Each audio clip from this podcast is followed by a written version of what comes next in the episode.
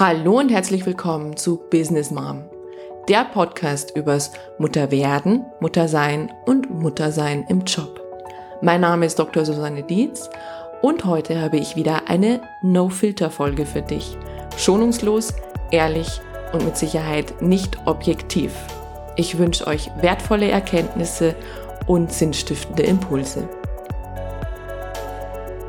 Das fällt wohl alles in die Kategorie, so wollte ich nie werden. Vor kurzem hat mir eine Freundin erzählt, dass sie völligst hysterisch in Schlafanzughose und mit Dutt um 3 Uhr nachts im Foyer eines Designhotels stand. Wie kam es dazu?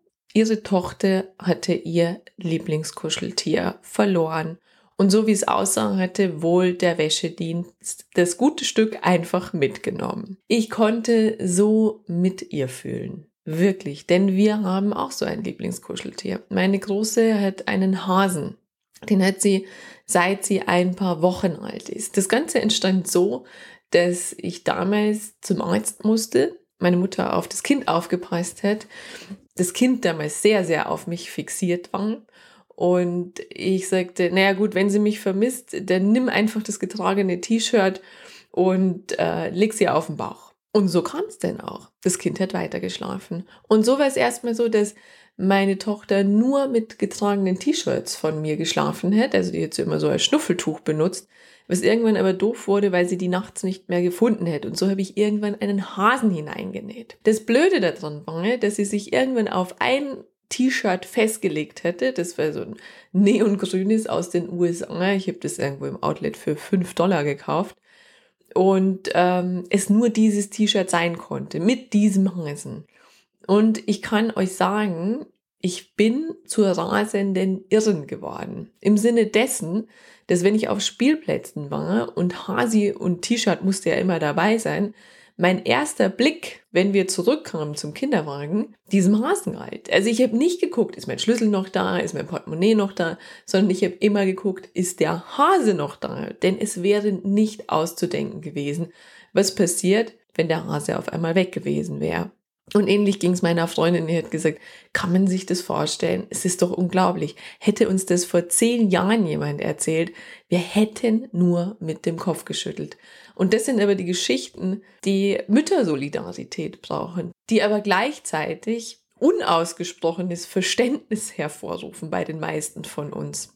Und ähnlich ging es mir auch mit Kinderliedern. Ich hatte am Anfang un unglaublich Probleme, Kinderlieder zu singen. Ich komme mir so doof vor. Keine Ahnung, wo es herkommt. Ich weiß noch, in der ersten Spielgruppe, wo ich mit meiner Tochter saß und wir dieses Lied äh, singen musste, dieses Verabschiedungslied, große Leute, kleine Leute, dicke Leute, dünne Leute. Ich war total irritiert, dass man sowas überhaupt in einem Kinderlied singt, ja, dicke und dünne Leute. Ähm, inzwischen habe ich mich dran gewöhnt. Ich kann Kinderlieder drauf und runter singen und es ist normal. Und so habe ich mich gefragt von Dingen, von denen wir uns früher dachten, so was, echt, wem Kuscheltier einen Aufstand machen, was, irgendwie so völlig paranoid zu sein wegen eines Kuscheltiers, so wie es bei mir war, oder eben Kinderlieder singen, hey, geht's noch? Dass auf einmal alles normal ist. Und ich glaube, die Antwort ist so einfach. Es ist Identitätsentwicklung. Wir sind zu einer neuen Identität gekommen, zur Identität der Mutter. Was wir damals, als wir eben noch nicht Mutter waren, uns überhaupt nicht vorstellen konnten, ist inzwischen völligst normal und zeigt, dass wir Emotionen mit unserer neuen Rolle bekommen haben, die nur wir verstehen können. Und da wünsche ich mir, dass wir da einfach nachsichtiger mit uns selber sind und aber vielleicht auch mit anderen Generationen, die da noch vor uns liegen, wenn wir vielleicht nicht verstehen, was ältere Menschen tun, was aus unserer Sicht vielleicht völlig sinnlos ist oder albern oder was auch immer. Denn irgendwann wird auch uns diese Identität einholen. Das war No Filter mit Business Mom. Schreib mir doch deine Kommentare auf Instagram oder Facebook.